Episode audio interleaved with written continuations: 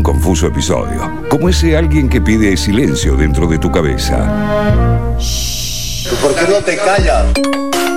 Miércoles de 20 a 22 por FM La Patriada. FM La Patriada. Música para un apocalipsis reconfortante. Su silencio solo lo incrimina más y más.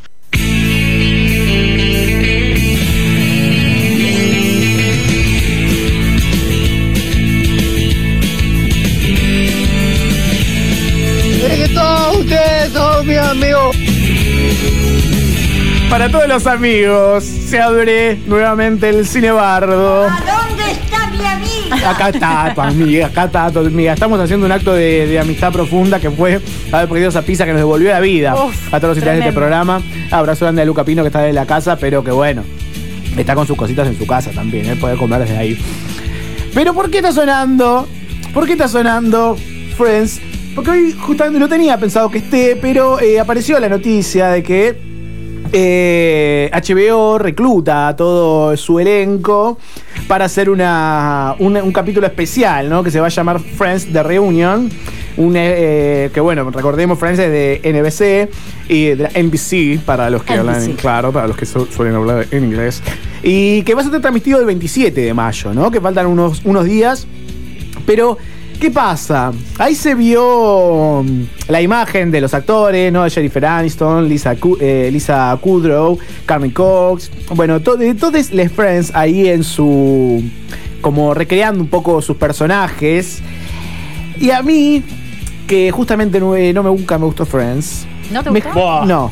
No, ¿Cómo no, me.? no, Mm, Pero me estás rompiendo Renuncio. el cora. Viste que otro día estabas Me estás hablando. rompiendo el cora. A mí me dio desolación esa imagen. Una, una réplica gastada de lo que eran. O sea, Ay, Dios. era como ¿Qué ver dice? el chavo del 8, pero cuando ya tienen 85 años cada uno queriendo ser niñes. No contaban con mi astucia. Claro, tal Eso cual. mismo me dio. Eso mismo. Esa remake no para mí. Porque me es como, ay, ¿qué, qué, qué está haciendo, señor? Como esa, esa réplica gastada de lo que funcionó en su determinado tiempo. Es un poquito lo que estábamos hablando Sí. antes del pasado de Perugia int- intentando decir de siempre Reflotar todo el tiempo lo que fue, reflotar sí. directamente, permanentemente lo, lo que le funcionó en el pasado, intentar que funcione en otro lugar, en otro tiempo. Y nunca sucede eso. Lo que funcionó en su lugar y en su tiempo no, no es necesariamente que va a funcionar en, eh, eh, ahora, en el presente. Pero para mí, hay a otros que sí les, les funciona esa. Es- Uh. Esa reconstrucción. ese, ese reconstruirse. Y estoy hablando de Cobra Kai.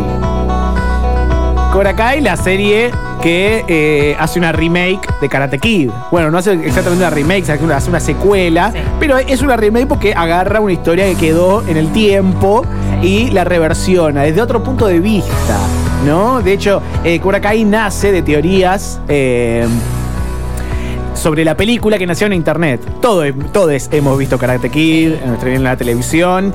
Yo la vi en el cine, perdón. Ay, me muero de amor si no estás. Perdonen, chicos. Perdonen me la muero edad. de amor si no estás.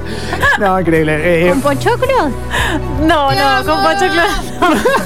Pero la vi en un pueblo aparte, en Rojas. Perdón. Cada, cada detalle, cada cajita, Terrible, cada cajita más linda. Este es un cuento de Soriano su vida. Bueno, Cobra Kai, eh, como les digo, eh, nace de teorías que empezaron a aparecer en internet en las cuales decían que Daniel Laruso, el personaje principal, era en realidad el villano de la historia. Decían algunos. ¿Y quién es este tipo? O sea, sí, eh, algunos decían, eh, planteando la historia desde otro lado, de otro enfoque. Es un tipo que cae en la ciudad, le saca, bueno, perdón de manera tan machista, pero digamos que Johnny Lawrence, el rubio malo, Sí. ese rubio menemista, su novia lo deja para irse con Daniel Aruso. Que Daniel Aruso lo termina cagando trompadas. Apa. Que él termina, o sea, cuando termina la película, el buen Johnny Lawrence, que era un, un, eh, joven menemista rubio eh, violento, un poquito violento, del sí, hay solar, que decir, un tiki del solar, Un termina destruido el flaco. Entonces, eh, en la, en la en internet se hacían esta, esta- esta pregunta, si damos vuelta a la historia, ¿quién es el verdadero malo Claro. de la historia? De eso se agarra YouTube y hace la primera producción de serie que hicieron en su vida, pues después no hicieron más, eh, que fue que es Karate Kid, la terminó comprando Netflix y ahí llegó más a su a su digamos fama más fuerte, no está por salir la, la tercera temporada, pero eh, ahí también me pasa que hay algo, hay algo piola en la reversión, porque no es que reversiona la serie, sino que reversiona el punto de vista de la serie. Eh, tiene cantidades enormes de, de inyecciones así de nostalgia, pero desde un nuevo ángulo, le da otra construcción, ¿no? Que. eh, que si lo podemos pensar es un poquito lo que podría suceder con casados con hijos acá, ¿no? Que, sí. que- que va, viste que, que va a volver a salir y se dio Un la discusión. border lo de Casados con Hijos Sí, igual, pero- por eso. Y, y- y estoy seguro que va a ser horrible lo que van a hacer. Sí. Pero quizás estaría bueno empezar a implementar eso de reírse de uno mismo, de Sí. reírse del pasado de uno mismo y no solo intentar volver a ese pasado como era eh, en su momento, ¿no? Acudir a la, a la autoparodia al extremo, esto mismo, que una serie o una película vuelva después de tantos años, tienen que entender que sus espectadores también crecieron. Sí, obvio. Y que si no, pasa vergüenza. Pasa vergüenza. Pero pasemos a otra, a otra cortina, a la tercera cortina, para A hablar ver. de una remake. Y de una remake que va a tener su remake. Scarface, 1983. Sí. De Brian Di Palma. Todo vuelve, ¿no? El Qué loco. Es tremendo. Ayer me decían, bueno, cuanto más rechazás, más vuelve. ¿no? Epa. Buena, va. epa, me gusta esa frase. Bueno, eh, lo, que, lo que sucede con Scarface es que va a tener su remake también, dirigida por Luca eh, Gua- Guadagnino. eh, director de Call Me By Your Name, también una película que, que creció mucho en los últimos años y producida por los hermanos La del Cohen. meme. Claro, la del meme del paquete, digamos. lo de- Explícalo, explícalo, ¿cómo, ¿cómo es el meme, por favor? Eh, que hay dos jóvenes sentados y uno le está agarrando el bulto a otro. Claro. ¿Querés que lo diga así directamente? Porque el chiste no lo voy a poder Claro. explicar, pero la, la imagen es esa. Eh, y bueno, lo loco también, bueno, eh, Scarface se terminó convirtiendo en un icono popular, entonces salió mucho rechazo de, ay, pero ¿por qué vas a reversionar un clásico del cine? Como que el clásico no se reversiona, ya es lo que es. Y lo que muchos no saben es que la misma Scarface de 1983 también era una reversión. Claro. De 1932, eh, es que el protagonista se llamaba Tony Camote Ay, me muero. fascinante. y que estaba metido no en el quilombo de la merca, como estaba Tony Montana en los 80, sino en el quilombo de la ley seca de los años 20. Ah. ¿no? La adaptación fue a meter un Tony, pero esta vez en vez del quilombito de la ley seca, en el quilombito de, de la merca. No sé, Ben Hur, 1959, tiene una, una reversión en 1925. La Mosca del 86 es una reversión de La Mosca de 1956. Cabo del Miedo, la película de Scorsese, Sí, Cabo del Miedo, que los. Simpsons hacen una parodia hermosa. Muy Tremendo. bueno. Una parodia hermosa. Eh, también es una remake de 1962. Es decir, que si vemos también esos patrones, hay unos patrones de 20 a 30 años. De hecho, hay una página que se llama Music Magic que dice que el tiempo promedio entre una película para su remake son unos 22, 23 años. Ah, mira vos. Eh, y bueno, ahí hay una apelar a la melancolía, ¿no? En una línea de producción de vida, porque digamos esos 20 años puede ser de que te convertiste en un niño hasta que sos un adulto. A un adulto, tal cual. Eh, Perdón, y al mismo tiempo, en, en casos de más antiguos, poner Scarface. Sí. También a- a- ahí está el condimento de que hay muchas personas que por un tema de la tecnología en ese momento tal vez no accedieron a poder verla, ¿no? Como Sí. que ahí hay una revalorización, a diferencia tal vez de lo que pasó ahora que estamos más acostumbrados a haber visto una película de los 80. Es más probable que hayamos visto, tal vez personas un poco más jóvenes que nosotros, visto una película de los 80 que una persona en ese momento haber visto una película de los 50, poner. Bueno, pero con ese mismo criterio también podemos ver lo que hace Disney. Por ejemplo, que eh, Aladdin, Dumbo, La Bella y la Sí, Bestia. Todas cual. son reversiones que hizo, pero son reversiones horribles que hizo. O sea, no sirvieron ni siquiera para el público infantil. No, no. Ay, qué lindo. Ay, Dios. Hicieron una versión live action de, de El Rey León y es bastante mala.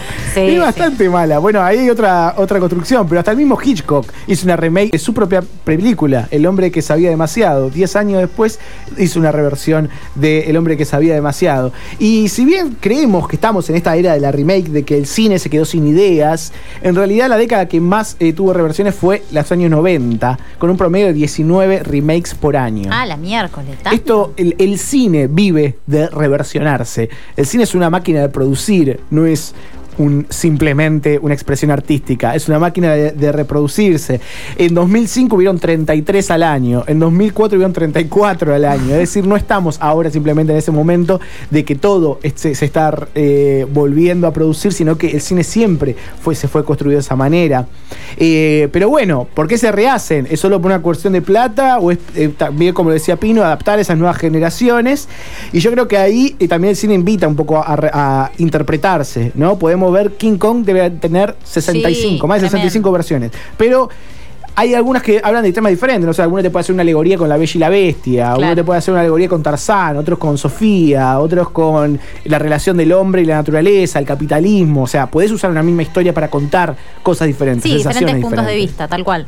Y, a- y acá llegamos, o sea, el ciclo es infinito. Podemos culpar a la productora o a nosotros mismos por eh, eh, consumir siempre lo mismo. La verdad es que no lo vamos a saber, pero la historia de la remake llegamos a la conclusión que es la historia misma del cine. Porque el cine, como todos nosotros, está formado por historias que ya vivieron otros.